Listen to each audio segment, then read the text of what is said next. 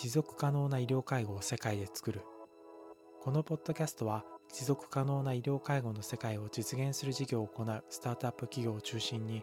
その未来や現在を共に考える番組です。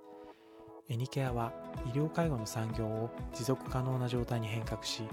誰もがあらゆるケアエニケアを受けられる世界の実現を目指しています。スタートアップのリアルな現状や医療介護業界の現在や今後の動向それにまつわる課題にどう取り組んでいくのか。すべて包み隠さずお届けする医療介護特化のスタートアップチャンネルです。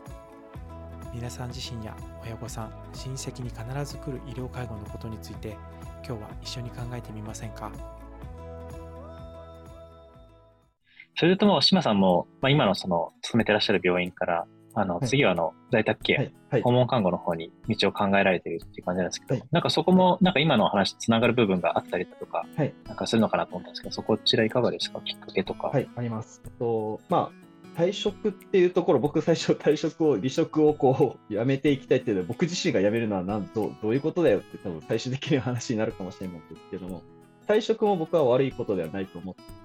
まあ、そのお話ししたようにいろんな道をこう作っていってこうしっかりこの部署に残ってもらうっていうところも大事ですけども、退職することがすごい悪いわけではなくて、退職をすることで自分自身がやりたいことが見つかったっていうのがすごい大事かな。なので退職して自分が何をしていきたいかっていうのを聞くのがその理由なんですね。で、自分がやりたいことを実はこうしていきたい、ああしていきたいっていうお伝えをすることで、あ、じゃあぜひ、じゃあそこにぜひ同じ看護師同士で頑張っていこうよって言って、こう導き出すっていうのが退職としてのいい道かなと。で、僕の中で思ったことは、一応3つあるんですけども、1つが、えっと、まずは単純に夜勤が年齢を重ねていくと、夜ずっとじゃあ50歳、60歳になってまで夜勤できますかって言われたら、いや、ちょっとしんどいなって。ていうこと。だからこれはもう健康、体の問題で、もう一つは、やはり集中治療領域だけしか僕は知りません。で、集中治療領域で患者様って基本的によく言うのが、お家に帰りたいっていう、お家に帰りたいって言っても、僕たちはお家に返すことはできないけど、今できることしかできないってしか伝えられないんですよ。だから本人が求めてるニーズではないんですね。だけどよく言われるのは、あなたは治療しに来たんじゃないのっていう看護師さんとかもいるんですけども、まさかそういう風になるとは思わなかったっていう患者さんはもちろん。で、そういうのを少しでもこう自分のニーズに応えられるように、最初の入り口を僕が訪問看護ステーションに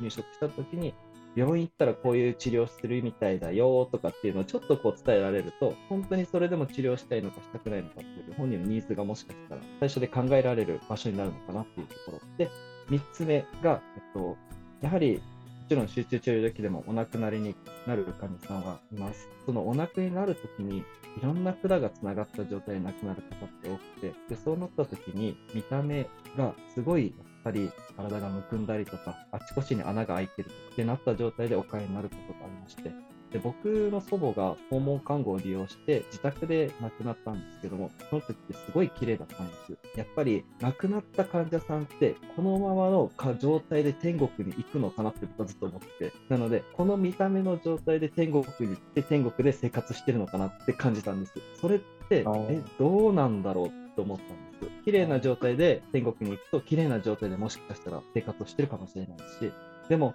頑張って、頑張って治療したけど結局ダメだった。けど体はかなりむくんでる状態で天国に行ってるってなった時に、で、どっちが正解なんだろうって僕は分かんないんです。で、それを決めるのも家族さんかもしれませんし、本人かもしれません。もしかしたらお医者さんかもしれません。でもそういうゴールっていうのがちょっと僕の中では見えないので、だったらもうちょい綺麗な状態で返してあげたいなって僕は思った部分もあって、そういうところでちょっと訪問看護っていうのはすごい魅力的だなっていうところで、訪問看護に行こうと思いました。なるほどですね。めちゃくちゃ壮大ですね。はい、なんかその患者さんに対して、まあ、今後のケアのやり方を提案するっていう立場にもなりますし、はいはい、そこから始まって、こう、島さんのあの死生観といいますか、どうやって亡くなるかみたいな、どういう体の状態で亡くなるかっていうところが大事っていう話ですね。なるほど。確かになんかその、まあ、あ、どうぞどうぞ。あそれをお伝えして、えっと、訪問看護に行くってお伝えすると、やっぱり、あじゃあぜひ今の部署じゃなくて訪問看護で活躍した方がいいんじゃないっていう方向性やっぱ作れるので、それが退職っていうところのいいところかなと僕は思ってます。はい、まあ確かにまあその地域に行くと、まあケアマネージャーさんとかいらっしゃいますけど、はい、まあでもそれだけじゃなくて、まあ医療的な視点で、まあどうやって、まあまあ、ケアマネージさんだったら、まあその介護のところでの結構サービスはできると思うんですけど、はい、まあ医療に対して詳しい人も全員が全員でないですし、はい、まあそうなった時に、まあ医療の視点で、じゃあどこで治療するのか、家でやるのか、あの、病院に行ってやるのか、みたいなところを、なんか言えるのってやっぱりこう、まあ、ドクターかナースかしかいないと思うので、なんかそこの一人として、こう、島さんが、まあ、対等な立場、両方知ってる存在として、患者さんに情報提供して、なんかこう、助言できるっていうのは結構大きいですよね。はい。はい。そう、一応、まだ未経験なんですけど、できたらいいなと 思っております。はい。なるほどですね。はい、結構なんかあの、訪問看護とかされていくと、結構まああの、まあ、と今東京にいたとしても、こう、地元に戻ってやりたいみたいな、立ち上げしたいみたいな方も結構いらっしゃると思うんですけど、なんかまあ、わかんないです。10年後か20年後かもしれないですけど、なんかそういう思いってあるんですか、島さん将来とえっと、僕のまず短期目標が、訪問看護を知るっていうところなんですけども、はいまずは入職して、まず一員になれて知る。で、そこでリーダーを担うっていうのが僕の短期目標。で、長期目標はもちろんそういうチャンスがあればやりたいです。で、そのチャンスっていうの部分では僕一人ではやっぱりできないので、それをちょっとこう、調整してくれる、まあ、後ろからバックアップしてくれるっていうところやっぱり今の僕のその今から行くステーションっていう部分でそういう部分が契約上的にはそれはないんですけどもまあちょっとこういうふうにしてほしいっていう形で言われてますので、まあそういうところで全力に 全力 出せたらいいなと思ってます。一応管理者が必要でなってます。えー、はい、えー、すごいですね。はい、夢が広がりますね。はい、やりたいことを今のうちにこういろいろと広げていけば、もうずっと前に向いてます。うん。はい。いいですね。めちゃくちゃかっこいいですね。あいえ、もう僕の中でずっとそれで、あの、県外の、県外から来たっていうのもそうです。県外というか、その、他の場所から、地方から来たのもそうです。やってみないとわかんない、うん、やることが大事かなと。はいじゃあなんかその東京に来られたっていうのも、ちょっと前回のイベントでもお伺いしましたけど、東京に来たっていうのも、やっぱこう、まあ、そういうまあ、ご自身のこう医療として何をするかっていうのを学ぶっていうところ、まあ、学あくまでこう学ぶためみたいな位置づけも結構大きかったんですよ、はい、そうしたら。あもうそうですね、一番は学ぶために来たのと、憧れです。単純に東京という名前の憧れでした。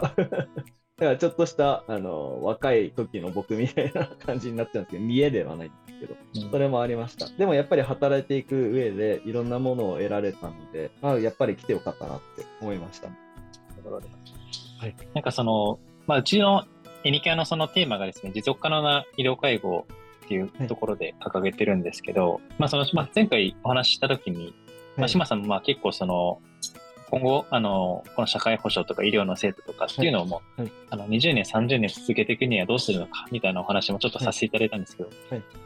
あのそこについてもちょっとなんか島さんの哲学というか、なんか今後、こういうふうに医療はなっていくとか、まあ、今後、看護師さんこうやってやっていったらいいんじゃないか、みたいな、ご自身の考えとかございますそうですね。やっぱり病院がいっぱいあると、看護師って甘えちゃうんです。いろんなところに行けるんで。それはいいメリットもありますよ。結婚とかいろいろ考えた時にそっちの病院行けるなって思ったメリットもあるんです、やっぱデメリットは継続して看護ができない。その病院で得られたものをずっと同じ場所で働くっていうことはなくて、他の場所で生かすだったらいいですけど、ただ単純に点々点々としてるのであれば違うのかな思ってますので、まあ、仕事をするのであれば、やっぱり自分の考えた看護っていうところを提供できるようにしてほしいなとは思ってますので、そこが多分いろいろとつながって、そういうスタッフが増えていけば、ずっと同じプライマリー看護、ずっと継続した看護が、医療が提供できるってなれば、その利用者様、患者様自身の医療っていうのがさらに深くなるんじゃないかな。まあ、質が上がるってよく言われるんですそういう部分が提供できるとまず思ってます。なので、そこの保証っていうところも、それがちゃんときっちりできるスタッフが増えていけば増えるほど、もっといろんなこう国から 保証っていうものを作れることもできるんじゃないかなと思ってまして、その作るのは難しいです。いろんな言葉が出ちゃうと思いますので、その、えっと、例えば僕たち自身が点滴を取りました。何かこう技術をしましたってなった時って、全部点数化でお金が得られてると思うんですけども、でも僕たち自身には入らないじゃないですか。病院に入りますよね、全部。それを個人的に持っていけるようにしてすると、もしかしたら質はもっと上がっていくんではないかなと思ってまして。うん、なるほど、面白いですね。はい、えー、はい、なので、例えば入院が来て、心臓が止まって、心臓マッサージして、良くなりました。それはすごい病院としてメリットです。で、いろんな機械つなげて良くなったってなった時に、それをちゃんとみんなが持ってる知識があったから患者様が助かったっていうところももちろんあります。そういう部分で一つ一つに何かこう保証が入っていって、それは一スタッフに対してですね、そういうものとかがあったらいいな。これ、お医者様もよく言うんです。こんなにオペしてるのに、そのオペの手当は全然入んねえよとか。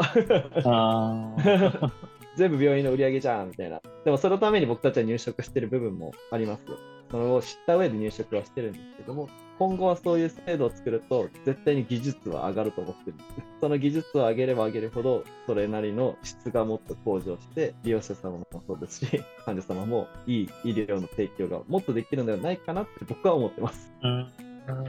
これはあくまであの僕の理想と はいはいはいはい。あの、わかんないですけど、いや、そうじゃないよって思う人はもちろんいると思う。うん、はい。そうすれば上がるかな。はい。面白いですね。病院自体じゃなくて、もう働いてる人にも直接還元するみたいなシステム面白いですね。はい。うんなので、結構認定とか NP さんの資格を取りに行って頑張ってるスタッフって、やっぱそれなりの手当はもちろんつくんですけども、え、それだけなのって思うこともある。それはわかんないです。それは人それぞれの考え方なんで、僕はそれだけなのって思ってる側なので、そんなに頑張って資格取ったのに、還元するのに、その学校代とか払っていて、病院が払っていただいた部分もあれば、逆に自分で自腹で出してる人ももちろんいるんですけども、それをちゃんと統一化すれば、自分から出さなくても、病院がちゃんと補助してくれるとか、うん、そういう部分とかはちゃんとこう綺麗に国がまとめて綺麗にしてくれたら うんわざわざお金出して行って得た知識をどんどんどんどんここの病院で活かせたいっていうとちょっと難しいかなと,、うん、と思ってるだけ個人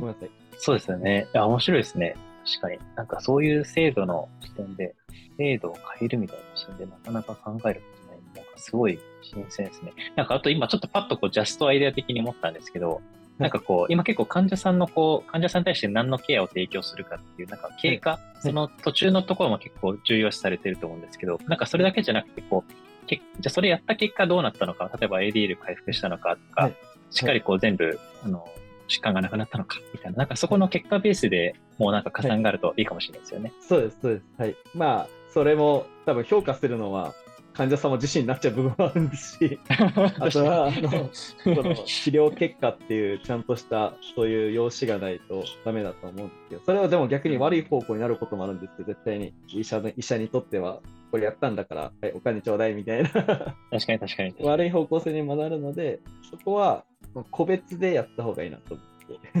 ちゃんとこういう呼吸器の設定をここまでして患者さんが良くなって、実は管が抜けるのが早かったってなったら、あなたの技術が良かったからだよってなるプラス、それを継続してやっていかないといけないので、僕だけでは見れないものを他のスタッフに同じ知識と技術をやっぱり提供しないといけないって24時間僕がずっと見るわけではないので、それをできた上で全員ができたってなったら、その部署自体に還元してもいいですよね。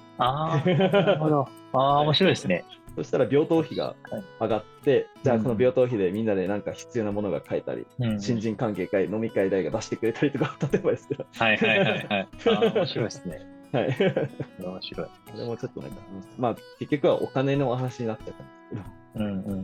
まあでも大事ですよね。と生活する上で大事ですし、まあなんか、あるいはなんかまあその制度自体変えるっていう、まあなんかその大きい話にならずにもなんかその、もしかしてまあ手前のところで言うと、病院自体がなんかそういう制度を作るっていうのができるかもしれない、ね、おっしゃる通りです。はい。それを僕はやりたいなと思ってます。なんかよく部署内で、部署、部署外か、他部署のことと評価することがあるんです。あそこの部署はあんな知ってるのに、ここの部署はこんなことして、ここはいいのになんであそこの部署は、例えば物品もそうなんですけど、病院っていっぱい物品使い放題じゃないですか。で、物をなくし放題なんです。で、その管理をしっかりやってる部署もあれば、全然やっていない部署もあるのに、それでも、あそこはかなりマイナス何百万って損失をしてる。でもこっちは何十万も損失していない。それぐらいこっちは頑張ってるのになぜ変わんないんだとか、そういうちょっとした特化した表彰があれば面白いじゃないですか。こなして部署の病院のために物をちゃんと丁寧に扱ってくれてありがとうございます。で部署にこれぐらい歓迎しますとか、あったらめっちゃ面白いなって思いますし、はい、そういう部分とかのちょっと細かい部分になるんですけども、うん、でももちろんワースト出して、この部署はこんなダメだったから、ちょっとマイナスです。だから、罰金、罰金までいかなくても、ちょっとこうなるよってなったら、うん、みんな頑張るじゃないですか。そうですね。確かに確かに。まあお金でこう人をコントロールするのって多分、福利厚生ぐらいだと思うんですけども、うんコントロールの仕方をちょっと少し変えると、ああそこの病院ってそういうことしてるみたい、よっしゃ、頑張ろうって入るかもしれないし。確かに確かに確かに。はいとかって思ったりはしますよね。うん、面白いですね。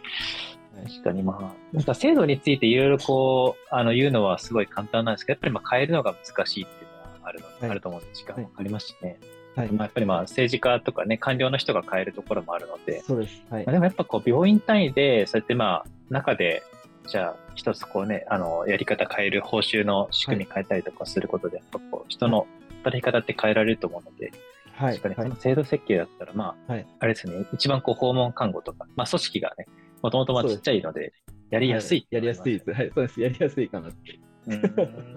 まあ僕が経営者になるわけではないんですけど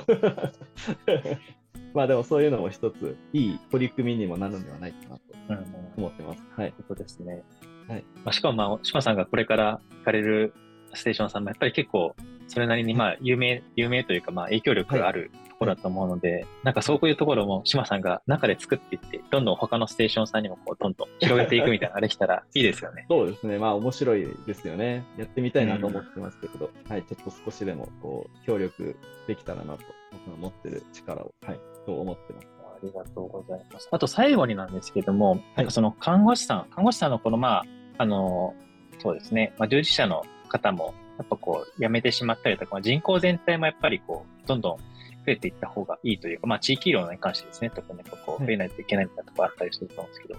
そこなんかどうすれば解決していくっていうふうに考えてらっしゃいますか、まあ、あるいは解決しなくてもいいみたいな視点もあるかなと思うんですけど。人口、その医療業、医療従事者が減ってきてるってこと？ですかそうですね、はい。医療従事者、看護師さん、特に看護師さん。はい。あ人口が減っていく中で、そこで医療従事者も減っていく。はい、僕としては、減っていっていいなって思ってます、逆に。おおなるほど。それなりの保証がこっちに回ってきますよね。なんていうんですかね。その、お金の、またお金の話なんですけど、お金の周りはもしかしたら単純化しやすいんじゃないかなと。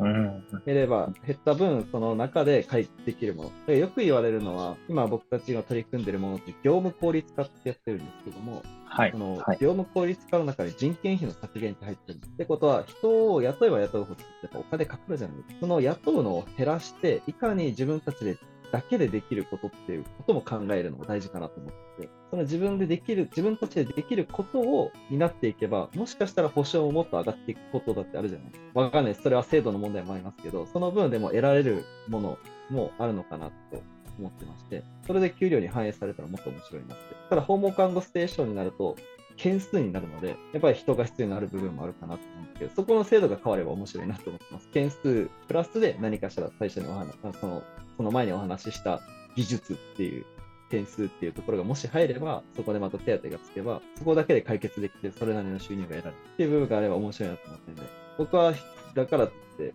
人が増える、増えるのはあんま望んでないというか、ライバルが減るというかいらないと思ってます。働いてない人もいますし、同じ部署内でも、部署じゃなくて同じ部署とか病院内でも、医者がこんなにいるのに、実はこんだけしか働いてなかったとか、わかんないですよ。看護師さんもこんなにいっぱいいるのに、ちょっとサボってる人も実はいましたとか、いる可能性だってあるじゃないですか。だったら少ない方がもしかしたら成り立つ部分もあります。うんうん、でももちろんあの何対何看護って国で決まってますので、それぐらいの最低限の人数プラスで新しく入ってきた人たちの教育っていうところとか、いろんなものがかぶって、人が必要なんだよって多分言われることもあるんですけど、だからこそ人を辞めさせないことをしないといけないですし、うん、人を辞めさせないで長く働いてもらって、そこで技術とか知識とかみんなが同じレベルで働ける人数でうまく成り立てば、もうこの時点で、もしかしたら給料もこれぐらい実は上がりますとかってやれば、人はいらないかなって思ってます。確かに確かに。まあ、あの、足りてないところに関しては、まあ、人はね、はい、もちろん必要ですけど、はい、それ以外の、まあ、はい、足りてる部分に関しては、まあ、人はいればいいっていう問題でもないですけどね。法律、やっぱり重視しないと、はい、国もお金の上限がありますしね。そうです。そう思ってます、僕は。ごめんなさい、ちょっと逆の話になっちゃったかもしれないですけど。あ、いやいやいや、でもなんか全然、なんでも、でもまあ、言いたいことは結構同じなのかなって思ってまして、僕も、まあ、会社としてやっぱり結局、まあ、その民間の立場として、国のその、あの、まあ、せっかくまあ、こう、税、税金とかから、取っているその社会保障費ってところを減らすっていうところが民間としてやりたいっていうスタンスではあるので、まあ、その一手段、まあ、それもあるし、あとまあ、あれですね、あの、お金の部分とかと、まあ、人が減ることによって、こう、そもそも必要なサービスが届けられないっていう、まあ、そこに関しての課題感をすごい持ってる会社ではあるので、まあ、最終的になんかその、まあ、不足っていうのが解決されればいいっていうスタンスではあるんですよね。だからまあ、その、あの、増やすこと自体が目的ではなくて、実は。はい、まあ、わかりやすくこう増やそうっていうのは言ってはいるんですけど、不足しているのをその満たそうみたいなスタンスではあって、そうなんですよ。まあ、もちろん、まあ、あの、ジャブジャブ、ね、税金使っていいものっていうのはないとは思うので、はい、なんか考えてるところは同じかな。まあ、ちょっと表現の仕方が違うところはあるんですけど。そうですね、うん、はい。はい。ありがとうございます。ありがとうございます。まあ、なんかちょっと結構1時間半ぐらい結構長くお時間いただきました。はい、とんでもないです。ありがとうございます。大丈夫ですか？多分いろいろとしゃって編集が大変かも。いやいやいやいや、もうめちゃくちゃもう、あの、全然カットする部分ほぼないと思うので、なんか他にもっとこう、喋、はい、り足りないところあれば、あの、また、まだあれですけど、そうですね。いかがですか？いや、うん、また次、逆に僕が訪問看護に入った時にそういうお話できたらいいなと。おー、なるほど。ああ、いいですね。それいいですね。それいいですね。確かに。第2弾みたいな。確かに。ああ、いいですね。実は入ってみて、ギャップを感じて、ちょっとやばいとかって話あって面白い。あんなに調子乗ってて喋ってたのに。もしかしたらそうなってるかもしれないです。逆にあ、やってよかったって思うかもしれないし。確かに。はい。ああ、いいですね。じゃあちょっとだ、はい、じゃあまたなんかあれですかね、2、3か月後とかにまたもう一回取るっていうのはありかもしれないですね。そうですね。一応4月入職になってますので。あ、そっかそっかそっか。はい。4月だ、まあ、その間に、まあ、打ち合わせでも何でもできるのであれば。はい。じゃあ半年後ぐらいに入職されてって感じですね。そうですね。半年後に入職して、まあ、夏あたりぐらいにもしかしたら、入職して3か月ギャップってよく言われるんで、3か 月ギャップしたときに、実はやばいですって言ってたまた。それは逆に言えば、辞職、退職して、新しく入職した人の意見っていう意味で作れそうですよね。確かに。そうですね。確かに。まあ、ユニットからこう、地域に在宅に移ったっていう人がどう考えるのか。みたいな、その意見としてこう、志麻さんのリアルな意見を聞くっていう会話、面白そうですね。はい。勝手に言っちゃってますけど。はい、やりましょう。ぜひやりましょう。あ楽しみです。はい、いや、こちらこそ。いや わかりました。ちょっともういきなり次回の予定も立っちゃいましたけど、いやもうありがとうございます。あもうお願いします。こういうつながりは僕はずっと大切にしていきたいので。いや、本当ですね。大切にしたいです。なんか、あの、これまで起業家の方とか、その、はい、なんていうんですかね、管理者さんとか出ていただくって感じではあったんですけど、なんかこうやってこう、一、そうですね、まあ、まあ、一こう、スタッフさんといいますか、まあ、あの、はい、役職は持たれてるんだけども、やっぱりこう、現場の方としても、まあ、動く方がメインっていう方に関しては、はい、あの、島さんが実は初めてだったりするので、ああ、そうなんですはい。なんかそういうところでなんかリアルな意見、まあ、そのまた管理職とあのスタッフさんっていうのは全くこう意見の違うところもあると思うので、なんかその働く側というか、の意見でなんかいろいろ発信いただけるのはすごいありがたいなと思ってまして、はい、うん。なんかそういうところをなんかまたどんどん発信、引き続きちょっとお付き合いできたらなと思ってます。ぜひ。ありがとうございます。はい。はい。はい、ありがとうございます。今日も最後まで聞いていただきありがとうございます。エニケアでは持続可能な医療介護を世界で作ることを目指しています。共に実現する仲間や共同できる企業を探しています。また、番組に出演してくださるヘルスケア関連企業、スタートアップ企業の方も募集しています。事業を一緒に作りたいと思った方は、概要欄のホームページからお問い合わせください。皆様からのご応募お待ちしています。